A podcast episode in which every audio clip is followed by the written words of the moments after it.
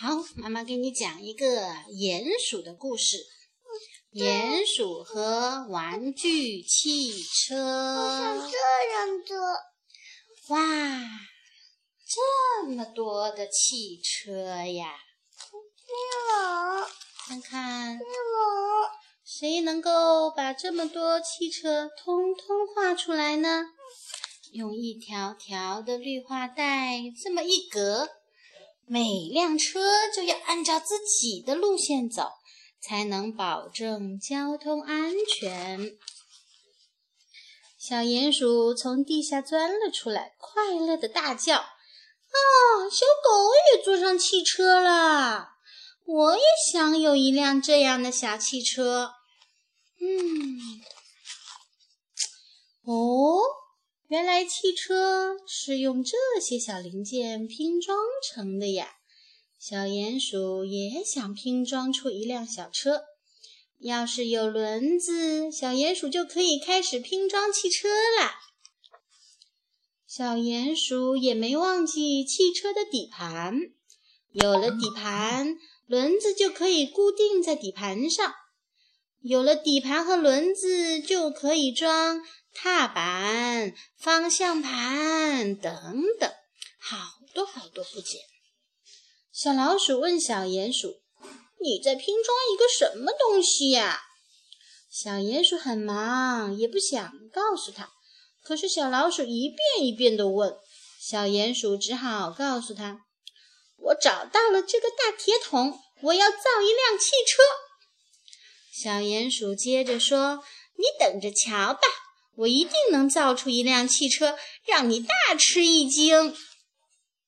小鼹鼠开始拼装各种零件，汽车造出来啦！蝴蝶，蝴蝶，请坐上来吧。咦，汽车你怎么不走呀？鼹鼠拧紧螺丝，敲打铆钉。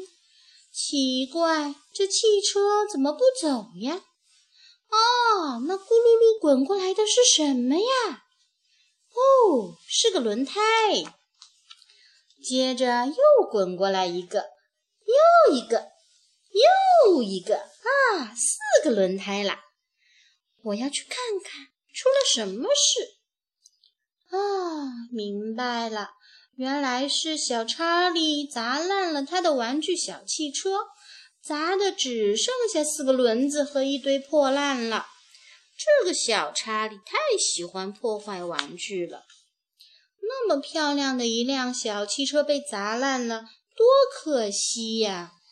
谁会修理呀？他砸了就跑了。嗯，真是个调皮的捣蛋鬼，是不是啊？嗯。小老鼠说：“我知道谁会。”说着，他指了指对面的一幢大楼。于是，小鼹鼠带着四个轮胎和一些破烂修车去了。这是什么地方？这里真的能够把一辆破车变成新车吗？哦，看这个怪手能吊起这么多东西！啊，看着怪手！又把这辆小汽车修好送回来啦！